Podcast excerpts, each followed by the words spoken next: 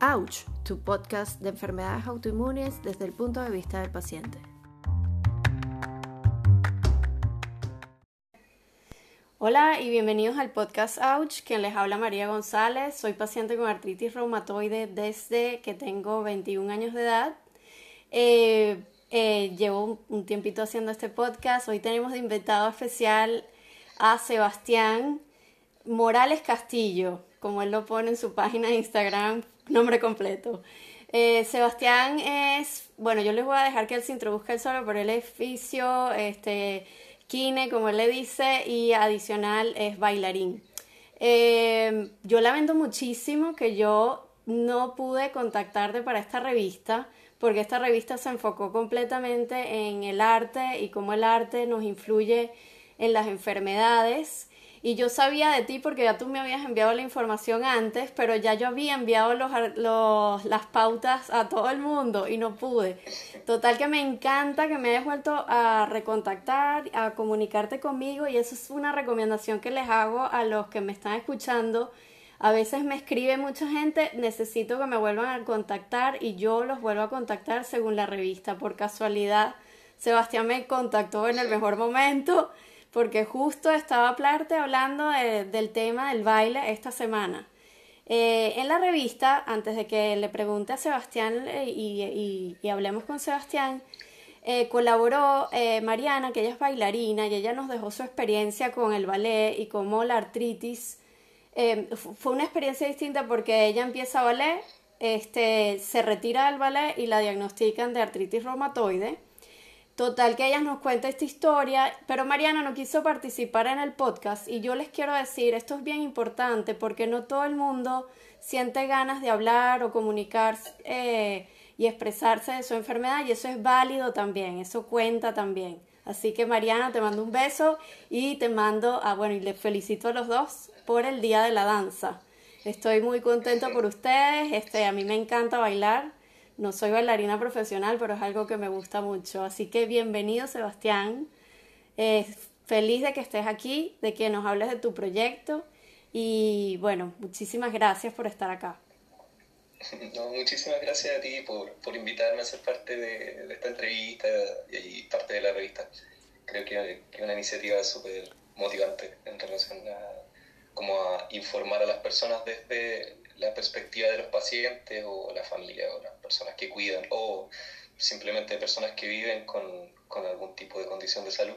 Exactamente. Sebastián, háblanos un poco de ti. A mí me gusta cuando yo invito aquí a las personas, no solo que se queden en el tema que vamos a hablar, sino que nos cuentes un poco de ti. ¿Quién eres? ¿Qué te dedicas? ¿Qué te gusta hacer? ¿Pasatiempos? Lo que tú quieras contarnos.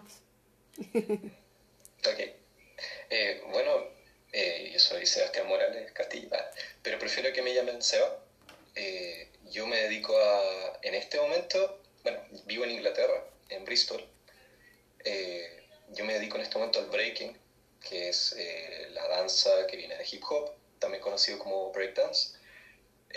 aquí estoy realizando shows y clases principalmente. además, yo soy kinesiólogo que es parecido, o sea, es lo mismo en verdad que la carrera que fisioterapia acá.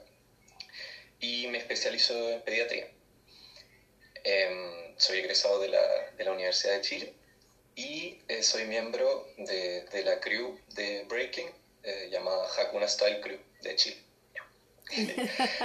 y eh, bueno, no sé, me gusta, principalmente me gusta bailar, eh, lo, disfruto, lo disfruto como tanto desde el, crear shows o el de planificar las clases, como al, hacer estilo libre, al entrenar, porque también está el, el, elemento que uno hace amistades y comparte con, con, personas, conoce personas nuevas, hace intercambio de, de estilo. Eh, sí, o sea, que eres una persona muy sociable, o sea, te gusta esa parte de interacción. sí, sí. sí por un lado, es que por un lado uno, uno profundiza mucho en, en conocerse a sí mismo a través de, del movimiento, pero también aprende mucho de los demás, yo, yo creo, de cómo bailan o también de las personas que participan de la, de la escena. Me gustó esa frase que dices que uno profundiza a través del movimiento. Me la voy a llevar. Este me gustó bastante. Bueno, ya mencionaste en introducción más o menos qué es la fisioterapia y, y eh, aparte eres kinesiólogo. Pero tú puedes profundizarnos un poco más este tema. Este nos interesa mucho porque hay muchas cosas dentro de la artritis reumatoide. La gente te recomienda fisioterapia, realmente la gente no sabe a dónde acudir, qué tienen que buscar, qué buscan en, un, en una persona como tú, un especialista. A ver, es que entre un kinesiólogo y un fisioterapeuta va a depender eh, del país. Okay. Por ejemplo, eh, acá en, en, Inglaterra se les llama fisioterapeuta, es una carrera de tres años relacionada al, al profesional encargado o parte del equipo de rehabilitación de las personas. Okay. En, en, Chile, por ejemplo, y en Argentina se les dice kinesiólogo o kinesióloga. Y es lo mismo, o sea, es similar, es una carrera, eso sí, de cinco años y eh, se relaciona con, además de, de, ser el profesional de la salud encargado o relacionado con, con el equipo de, de, rehabilitación, ya sea del área eh, de, reumatológica, por ejemplo, musculoesquelética mm. o respiratoria o neurológica, okay. que son como las principales áreas.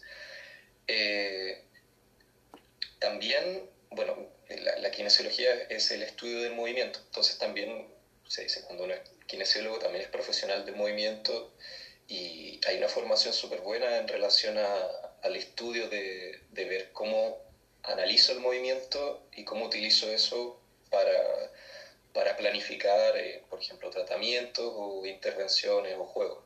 ¿Qué tal? Sí. Ah. Pero, pero es, es va a depender del país la, la nomenclatura, si es que es un fisioterapeuta o un kinesiólogo, también creo que hay eh, terapeutas físicos, eh, o en, en, Canadá, por ejemplo, no sé si en Australia, creo que se llaman también physical therapist. Physical therapist, yes. Sí, entonces ese, ese es como el, va a ir cambiando la nomenclatura, pero el profesional es, es relativamente el, el, mismo. O sea que la y carrera es, específica es en base al movimiento, a cómo se mueve la sí. persona. ¿Qué tal? Sí, o sea, que prácticamente lo que necesitamos. sí. Estamos hay, en bueno, buque. Hay muchas especialidades que están como en las especialidades principales que te decía. Y, y claro, es como uno es parte de un equipo de rehabilitación y va, y va a depender mucho del caso también y Okay. dónde, dónde me desarrolle en mi trabajo. Puedo estar, por ejemplo, inmerso en la comunidad o puedo estar en un, en un centro hospitalario trabajando. ¿Y ahorita estás ejerciendo la carrera? Eh, ahora la única kine, kinesiología, eh, las únicas sesiones que estoy haciendo son, son en- con, mi, con mi papá. ¿Qué tal? Eh, y bueno, he estado también con algunos pacientes por, a través de telerehabilitación, ok. que eso ha sido, sí, ha, ha sido como lo más, lo que se ha movido más a partir de la, de la pandemia, que Claro. son sesiones a través de, de plataformas digitales. Y acá también he, visto pacientes, pero principalmente personas que son chilenas, Ok. porque estoy, estoy en proceso de validar el título acá en Inglaterra, el Claro. chileno. Y eso debe ser Entonces- también un proceso de testing de varios exámenes, seguramente. ¿Parecido al de medicina o tan horrible como el de paramédico? Es, es más allá de, de, de pruebas, son, es muy burocrático.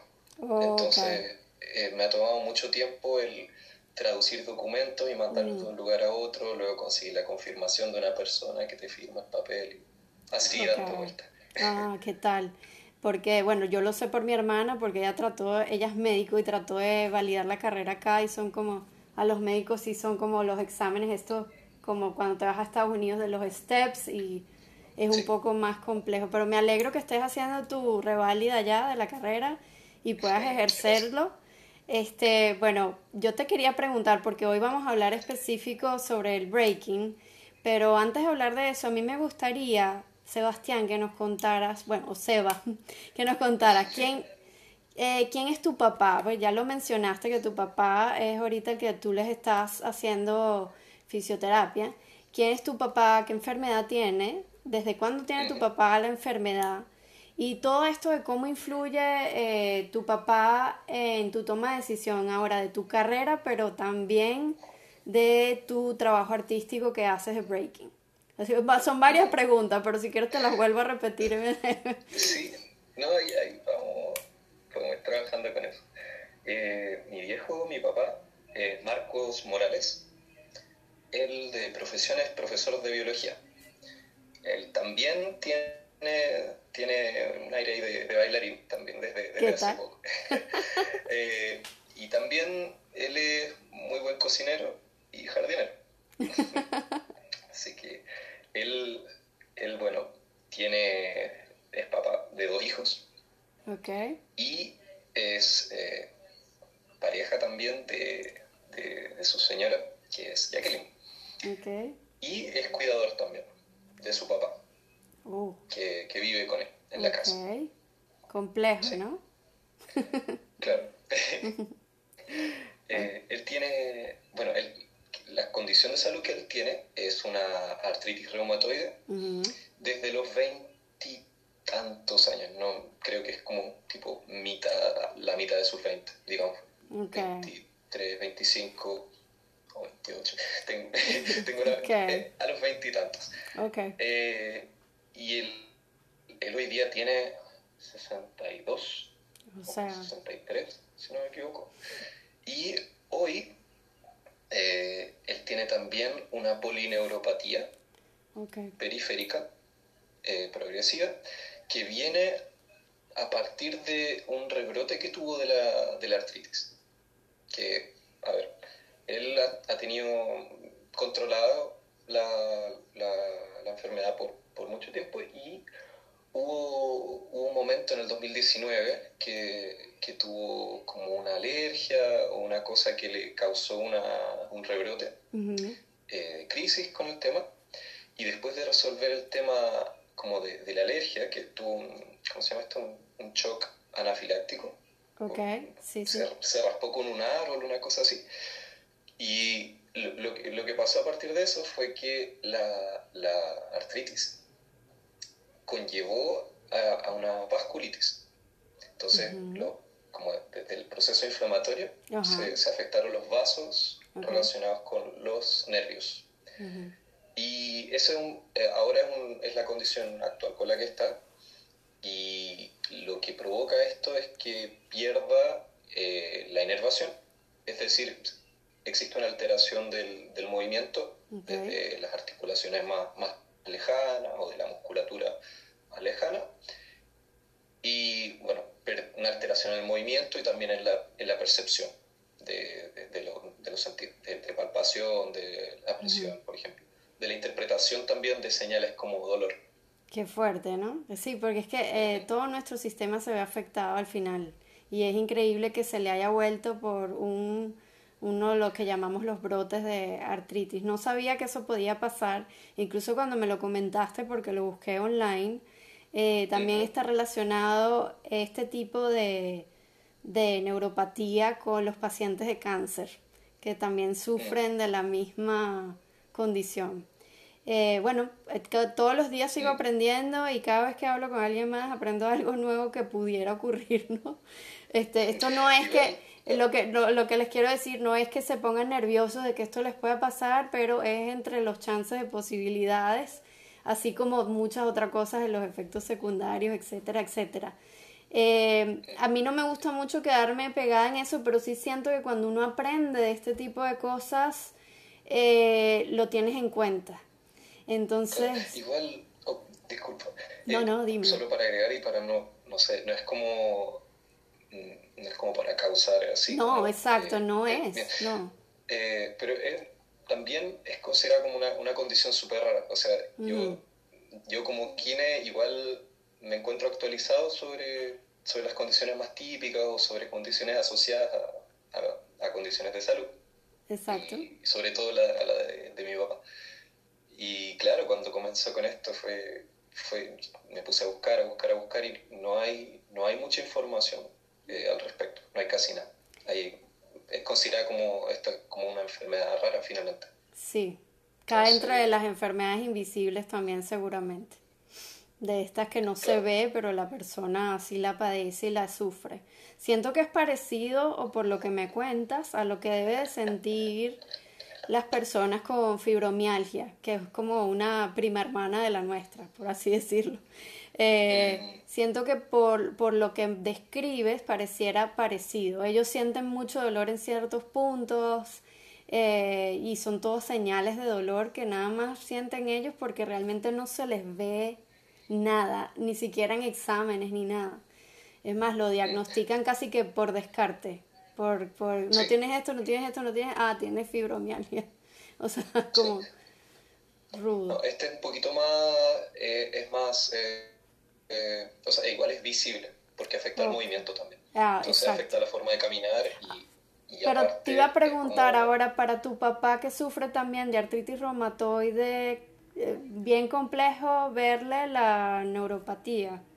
O sea, ¿cómo, cómo se lo descubren? O sea, Mm, sí, o sea, eso, eso pasa mucho, de hecho, eh, porque se ha estado viendo con, ha tenido, eh, por suerte, se ha podido ver como con, su reumatólogo, con el reumatólogo que lo atendió en un momento, eh, con un neurólogo. Entonces tienen que hacer el tema como de coordinar el tema como de diagnóstico o de, por ejemplo, tratamiento específico y para poder descartar si es que es eh, siempre, siempre estamos así como, oh, no, no, sé si es por la, no sé si es la neuropatía o si es la artritis. Sí, claro.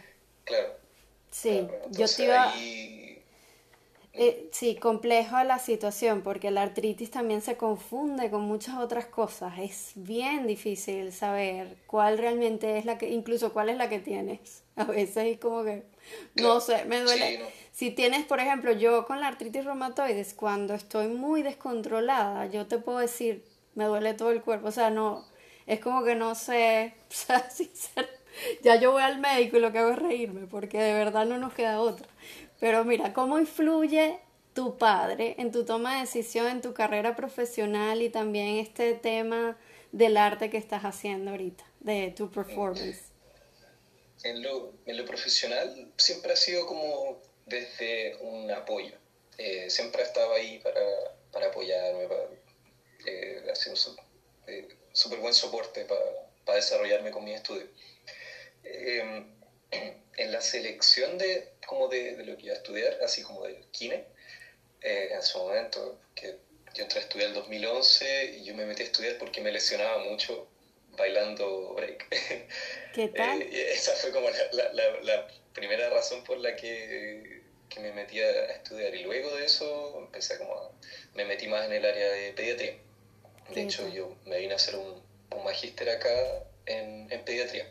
¿Y lo terminaste? interesante. Sí, sí. pero No, me permite trabajar. Es como... Ah, tengo que esperar el título de Chile. Sí. Un poco loco, ¿no? Porque como que ya demostré que soy kinesiólogo. Sí. como que para... Eh, muy raro, sí. Sí. Eh, pero en, en relación al, al, tema como pediátrico, ahí como que empecé a vincularme un poquito de nuevo como con la condición de, de mi viejo, que me, me, empecé a meter con el área de reumatología pediátrica. Okay. Y también con el área de, de inclusión, harto. Eh, y ahí, yo, porque desde lo que es la parte de inclusión, hace poco sacamos como un proyecto eh, con un amigo, Boris, aguante, que él, eh, lo que hicimos básicamente fue, fue un, fueron clases sobre cómo hacer una planificación inclusiva para artes y deportes no convencionales. Entonces, fue, fue, una introducción a lo que son conceptos de, de, inclusión para personas con discapacidad. ¿Qué tal? Y para que pudieran hacer actividad física eh, para, y fue principalmente para monitores de circo, de danzas callejeras, de artes marciales no convencionales también. Ok. Ah, qué bien. Entonces ahí, claro, ahí yo también le, está, le, estoy siempre le estaba mandando las clases a, a mi papá también, porque él, igual le interesa el tema. Porque le sirve, como... le sirve a él también. Por cierto, vi ahorita que mencionas sí. lo de pediatría, vi que has trabajado con la fundación, la corporación Anacross, o sea, que eres sí. parte de este grupo que trabaja con ellos. Sí, sí, sí, eh, son un amor. Eh, Paloma,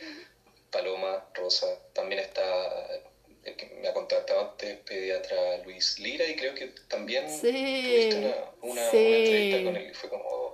Demasiado eh, sí, ahora, en este momento, no, he trabajado casi, no, he estado casi nada en contacto con, con porque me, me vine desde Chile para acá. Claro. Yo, Ana Krog, los contacté cuando volví a Chile, el 2020, a principio del 2020. Ok. Eh, cuando yo me fui a vivir cinco o seis meses eh, con mi papá.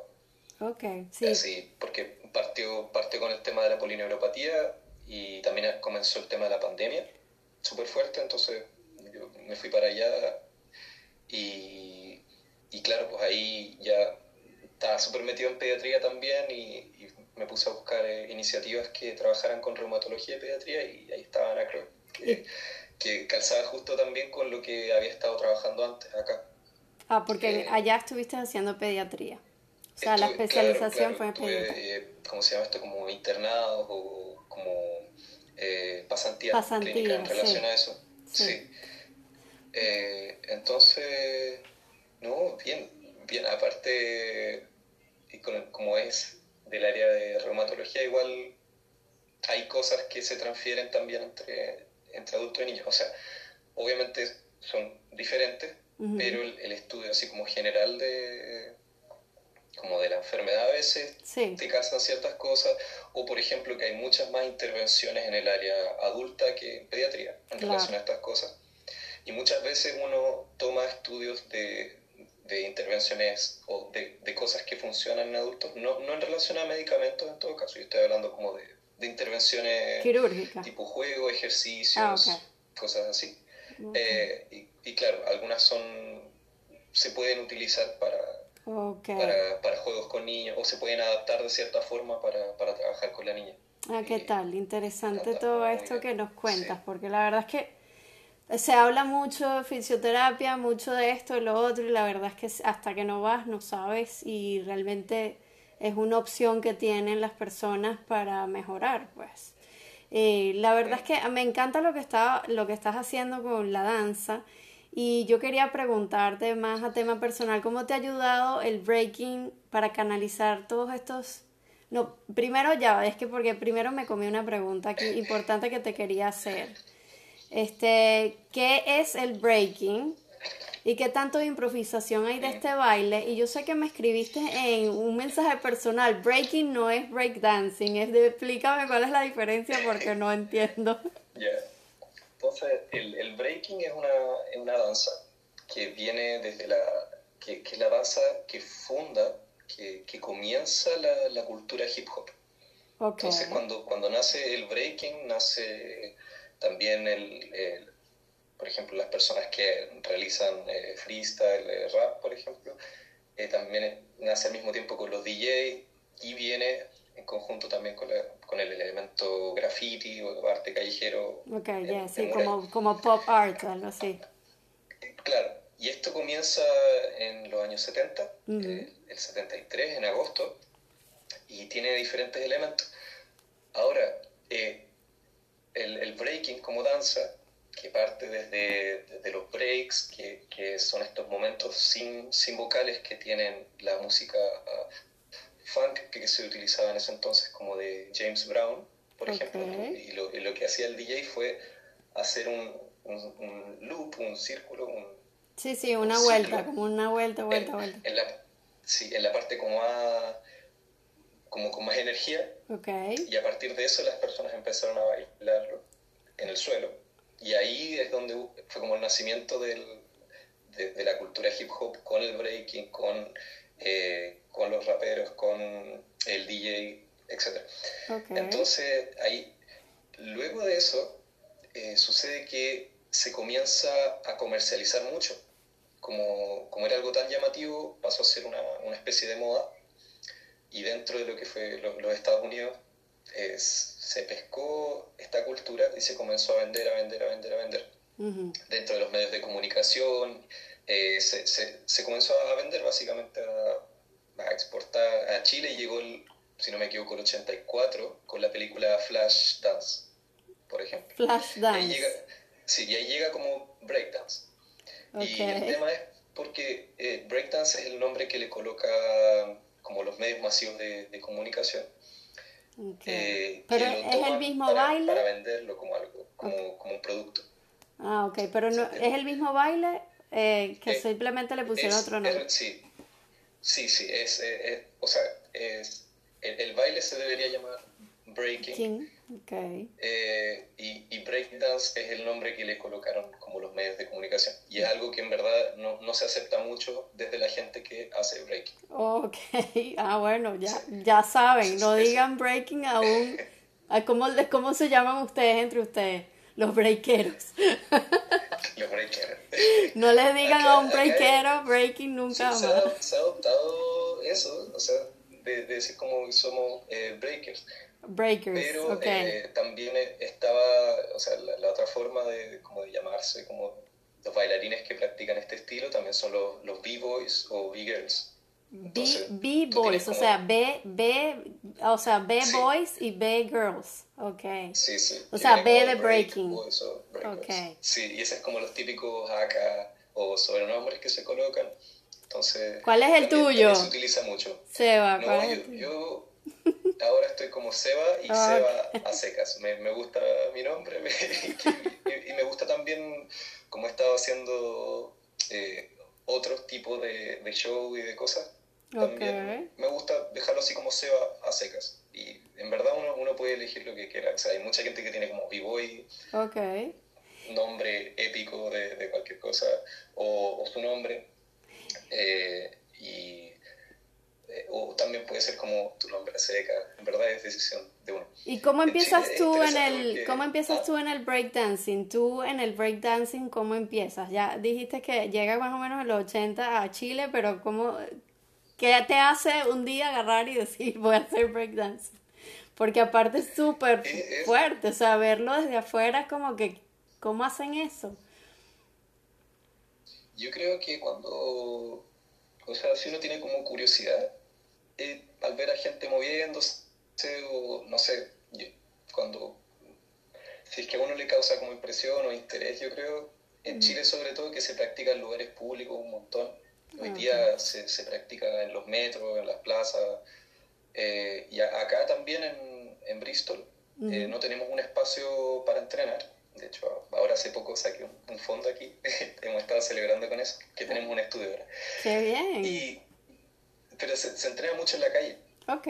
Y ahí mismo, ahí mismo donde uno entrena en la calle, vienen personas, te preguntan así como, oye, eh, ¿qué puedo hacer? Hay veces que te preguntan de uno así como, oye, ¿cómo puedo hacer esto? Y, tratan de, se, se, ponen de cabeza al tiro. O hay otras personas que llegan como con niños y, llegan los papás, las mamás te preguntan así como, oye, tú haces clase, o oye, ellos pueden participar. Los niños sobre todo son los más motivados con el tema. O sea, lo ven a uno bailando y se quieren meter al tiro al, círculo como a, jugar con. Tienes eh, que tener. Tienes que tener alguna habilidad atlética o simplemente me provocó hacer breakdancing hoy y empiezo. Sí, o sea, sí, sí, sí, sí. Yo por lo menos, a ver, eh, cuando empecé no tenía ningún... No, o sea, jugaba fútbol cuando era más, más, chico, pero aparte de eso no es como... Nunca, nunca había hecho la invertida, me había parado de cabeza. De hecho, comencé a pararme cabeza mucho, mucho después, por, porque me molestaba un poquito cuando, cuando lo, lo practicaba en cemento. Y esto debe eh, ser para, te iba a preguntar, para tu papá debe ser todo un shock ver que su hijo tiene esta habilidad motora eh, y con cero problemas de reumatismo y él con artritis reumatoide se debe haber quedado que, que ¿qué? Igual, o sea, siempre fue un apoyo en relación a eso, como que siempre... Eh, recuerdo así de repente hacía bromas, me mandaba o sacaba fotos y colocaba la cara suya así en un, mono en una mano, cosas así. Eh, pero no, siempre fue un apoyo y igual es gracioso porque cuando yo comencé a bailar, comencé eh, como a los 14, 15 y súper irresponsable, o sea, sí, responsable con mi forma de entrenar y las personas con las que entrenaba tampoco tenían como una orientación de qué cosas había que tener cuidado, qué cosas no. Entonces me pasaba, me pasaba lesionando yo. Oh. Entonces pasaba lesionado de la muñeca, de porque llegaba, me tiraba y hacía las cosas, repetía como loco, ah, me duele un poquito, lo voy a dar nomás. Y claro, yo, yo creo que pasaba más, más lesionado que él. Eh, en, en, ese periodo eh, mi papá tenía la, la, artritis súper controlada. Entonces eran como los dolores típicos, en verdad. Como que de repente tenía inflamado un codo y eh, le, causaba molestia o cosas cosa que para mí eran típicas de, claro, él, que, claro. que ha sido. Claro, que es como de repente tiene ciertos dolores, pero para mí, mi percepción es, algo súper normal. Era súper cotidiano que él tuviera, no sé, por dolor antes de irse a dormir o al levantarse, que estuviera así como medio medio tieso. Me gusta escuchar eso porque yo siempre me pregunto cómo me van a ver mis hijas eh, en un futuro, pero supongo que es esto que me estás diciendo ahorita, de que es, lo van a ver como algo cotidiano y normal en la vida de ellas, eh, que su mamá a veces pega un grito. porque literal, o sea, a veces de verdad, no, o sea, yo trato de no, pero a veces ellas sin querer me golpean o algo y no puedo evitarlo, o sea, aquí que, ¡ah! O sea, es muy fuerte, a veces me pregunto, pero me gusta que me hayas dicho eso, me conmueve hasta un poco, casi que, Sebastián, mejor hablamos de otra cosa. Mira, Sebastián, ¿de qué se trata? Yo sé que ahorita estás haciendo este proyecto de dancing que lo hiciste recientemente online para, para una conferencia. ¿De qué se trata esa conferencia de Breaking? ¿Qué es el Open Art Surgery este que, con el que estuviste? Sí. Eh, eh, breaking, eh, la, la, la, conferencia se llama Breaking Convention y es un, un festival internacional de teatro hip hop, se llama como teatro hip hop, que es la, la fusión entre danza, hip hop, que eh, hay diferentes corrientes, y eh, el elemento teatro. Y esto está basado en, en Londres, en, en, Inglaterra, y es producido por un teatro que se llama Sadler's Wells, que es como típico teatro en donde se innova mucho, en, meten mucho teatro hip hop dentro de lo que es como Sadler's Wells, aparte de cosas como más tradicionales. Eh, el Open Arts Surgery es un proyecto de, desarrollo profesional que uno tiene que postular, eh, que yo por suerte postulé y me, lo pude ganar, que es este, un proyecto de una semana que, que, te permite como experimentar ideas para la creación de un show. Okay. Entonces lo que hacen es que te facilitan tutores de teatro hip hop personas que ya hayan hecho obras o cosas así, y te facilitan un espacio para ensayar tu obra. Y tú para esto tienes una semana. Entonces, tú en una semana tienes, eh, trabajas de, de 8 a 6 eh, en crear el show, en, construirlo completo, en hacer los ensayos, en hacer todo el tema. Y luego al final hay una evaluación del, del, trabajo en progreso, porque finalmente no es un trabajo terminado, sino que es un, trabajo en progreso. Y esto se muestra después en vivo y se, se almacena después como en el video que, que te envié. Qué buenísimo, por cierto, me encantó. Yo te quería preguntar, ¿de qué se trata esta obra que realizaste para, para esto? Eh, bueno, eh, la obra trata básicamente sobre el proceso de, de progresión que tiene una condición de, de salud. En este caso, eh, dedicada para, para, mi papá, fue co-creada junto con él, que es eh, enfocada con lo que es como la polineuropatía y la, y la artritis reumatoide. Pero es, es enfocado en la, en la pérdida de, de, movimiento y en el dolor. Y busca reflexionar en el proceso de, de aceptación de, de esta condición y lo, bueno, lo interesante es que también cubre temáticas como dolor crónico, eh, el rol del cuidador, eh, bueno, la, la, importancia de poder hacerse escuchar con otras personas o con tu grupo que con tu grupo de apoyo, tu red de apoyo, o eh, también la, la, inclusión de personas con discapacidad. Es, es, esas son como las temáticas que traté de abordar dentro de la, de la obra. Y bueno, con diferentes eh, fuentes, porque siento que, por ejemplo, si la obra no tuviera el audio o si no tuviera la música, eh, estaría, o si no tuviera los mensajitos que aparecen, estaría muy difícil poder interpretar lo que, lo que sucede realmente. Igual también me di cuenta de una cosa súper interesante que es eh, las personas que hablan en español les llega mucho más el, el, show, les, llega, existe una resonancia emocional súper grande en comparación con la gente de habla inglesa o, o, que no habla español, donde como no entienden la, la voz de la voz que se escucha en el audio. Es que yo te iba a decir, yo eh, estaba aquí que o sea, yo no podía escuchar a tu papá hablando. El audio es de tu papá. Sí, sí, sí. Eh, fue de, la, el audio viene de, una entrevista. yo cuando empecé, partió el lunes, por ejemplo, el proyecto. Y fue como, ya, ¿sobre qué lo vamos a hacer? Y estábamos justo también pasando por un proceso de, porque eh, la, la condición que tiene calza un poco también con las crisis que uno puede tener con la artritis. Mm. Entonces, si comienza como con una crisis, eh, comienza con el tema también de mucho dolor, pérdida de movilidad y súper específica. Sí. Entonces, como, chuta, ya no puedo tocar batería, por ejemplo, dice. Sí. Eh, porque no puedo levantar el pie. Entonces, o cosas de ese tipo, entonces estábamos súper enfocados porque estaba pasando por ese proceso y dije, chuta, eh, este proceso eh, fuerte, me gustaría poder reflejarlo de forma honesta, no, no fantástica y representar la, la experiencia que, que, hemos estado pasando, porque yo también estuve viviendo con él seis meses, cinco o seis meses, y después me, me devolví para acá.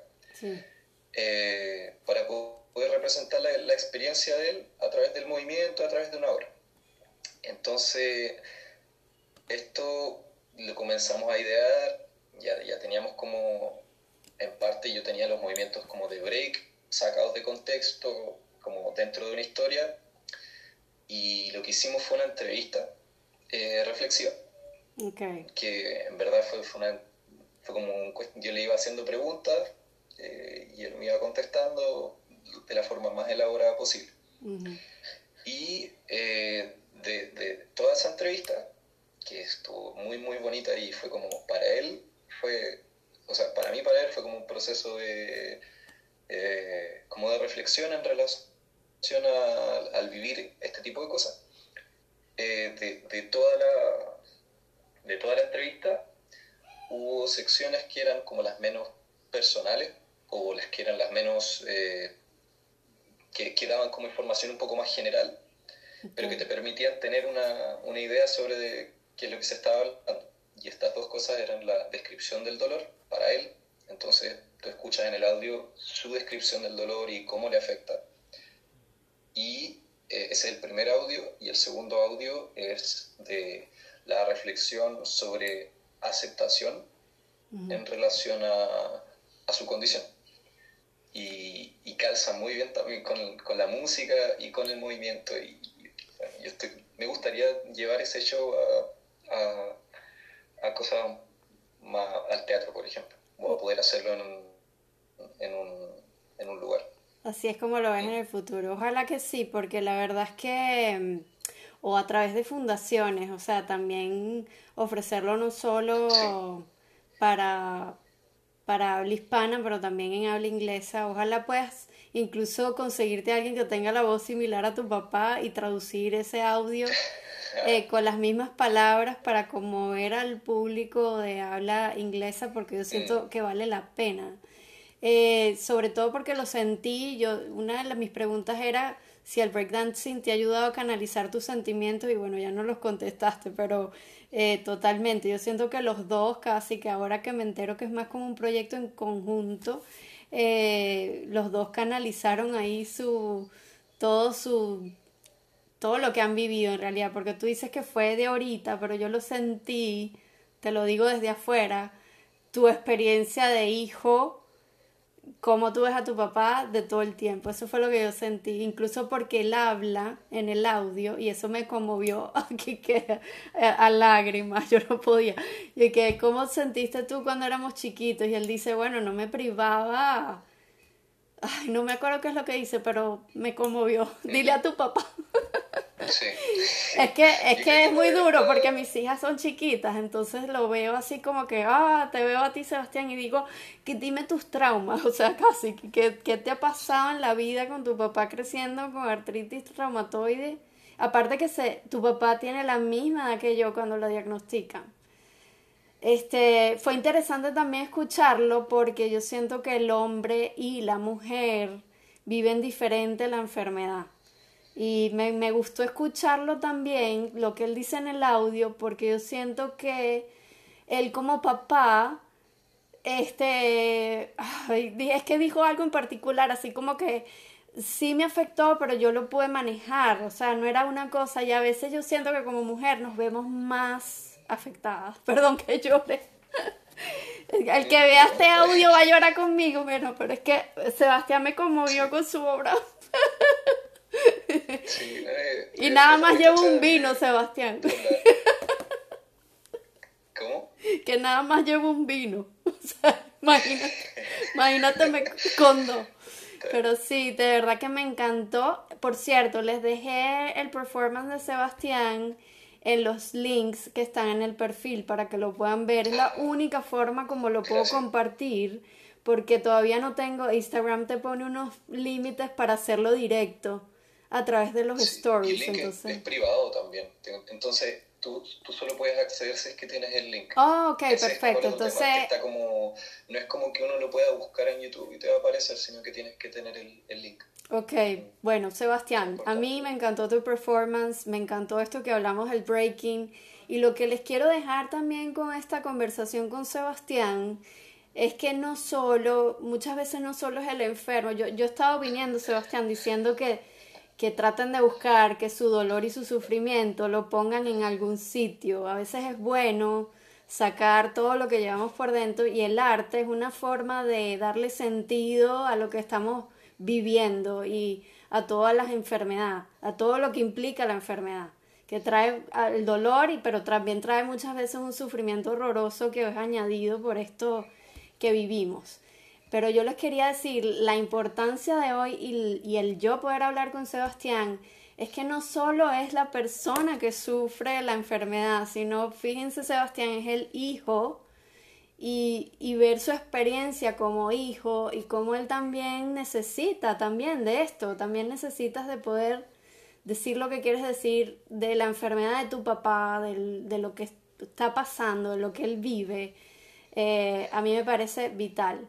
Eh, yo quería terminar, Sebastián, con esta frase que se la he hecho a todos. Si quieres nos quedamos hablando después en el live, pero eh, a todos le he hecho esta frase de Jorge, Luis eh, Borges, que dice, todo lo que nos sucede, incluso nuestras humillaciones, nuestras desgracias, nuestras vergüenzas, todo nos es dado como materia prima, como barro, para que podamos dar forma a nuestro arte.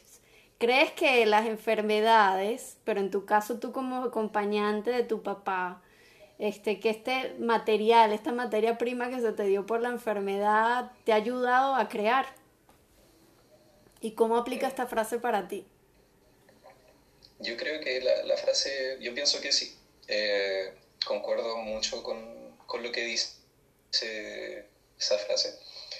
Creo que es importante también, retomando lo, de antes, por ejemplo, se me había ido el mencionar la música.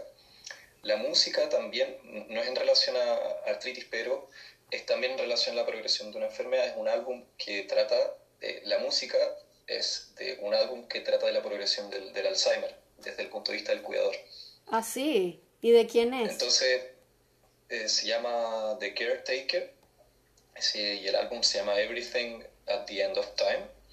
Y es, son, eh, como una compilación como de seis horas, pero el primer álbum pasa por, el, por, por, por esta como representación nostálgica de, de, cómo se ve el pasado. Es, es bien, bien interesante. Entonces, yo, yo, creo que fue calzó súper bien también con, con el abordar la progresión desde, desde el, representar la progresión de algo. Y en relación a, la, frase, eh, sí, o sea, concuerdo con que todo lo que nos pasa, todo lo que nos pasa, ya sea de como espectadores de algo o como personas que vivencian una cosa, eh, es material para, para crear. Y muchas veces yo creo que en este caso o en otros casos en donde una persona puede hacer también como herramienta, como el poder prestar tus pasos para poder expresar una situación o reflexión, eh, es algo de, mucha utilidad y que, que calza también con, con, lo que tú dices. Total, porque a veces no es mucho, eh, no tanto, a veces el arte se crea y al final, fíjate, a mí me sirve tu trabajo para yo poder entender cosas y a la final a veces cuando haces eso también ayudas a los demás a, poder expresarlo. O sea, si, si alguien agarra el trabajo de Sebastián y se lo lleva y le explica a alguien, mira esto, también es una forma de herramienta como tú dices. Me encantó hablar contigo, Sebastián. Este, muchísimas gracias. ¿Dónde te pueden conseguir? A ver, yo lo voy a escribir acá. Pero mi, Instagram. Dilo también en palabras para que te escuchen el podcast. Entonces, mi Instagram es Seba de Ameba, que es Seba como Seba la Ameba, pero en inglés. Entonces, Seba de Ameba tiene una O entre medio. Entonces, no es Ameba directamente, es Amoeba. Esto viene desde una, una, broma con el tema de baile, con que las amebas no, no, les afecta la gravedad, así que se pueden mover en todas las direcciones. Muy, muy interesante. Eh, me, pueden, me pueden buscar por ahí eh, también eh, estoy en, en, un par de videos dentro y, recomiendo que, que, le den una mirada también a la página de artritisjuvenil.cl, eh, también en Instagram, la Corporación Anacro para niños con, con, artritis idiopática juvenil, ahí está Paloma, Rosa, Luis Lira. están muy, muy movidos actualmente con, con el tema de las redes sociales. Y también estoy en, en una última cosa que se, llama Sochiafa Chile, es Sochiafa-Chile, que es la Sociedad Chilena de Actividad Física Adaptada. Y yo he estado siendo parte de esta con un enfoque desde lo que es la, la danza y tratar de realizar lo que es inclusión en danza, tanto como actividad física como recreativa, como desde la perspectiva del deporte. Entonces he estado también estudiando sobre eso y yo lo que pienso es tratar de juntar el tema de breaking con lo que es como, puede ser salud o rehabilitación, puede ser como método de rehabilitación o también de, de recreación. Yo personalmente veo, veo el movimiento como, como algo súper importante. Vital. Y que, y claro, o sea, es que mientras uno, uno se mueva... Es que hay que eh, perderlo para darte cuenta del valor de eso. Lo que pasa es que tú, Sebastián, lo has vivido de cerca. Entonces también como que siento que mm. tú ves también la enfermedad, siento yo, y por algo que me dijiste hoy, te voy a decir que yo iba a trancar la llamada, pero ya voy a despedirme del podcast. El que quiera seguir viendo esto, conéctese en el IGTV. Gracias, Seba. Este, estamos eh, felices de haberte tenido en el podcast. Bye.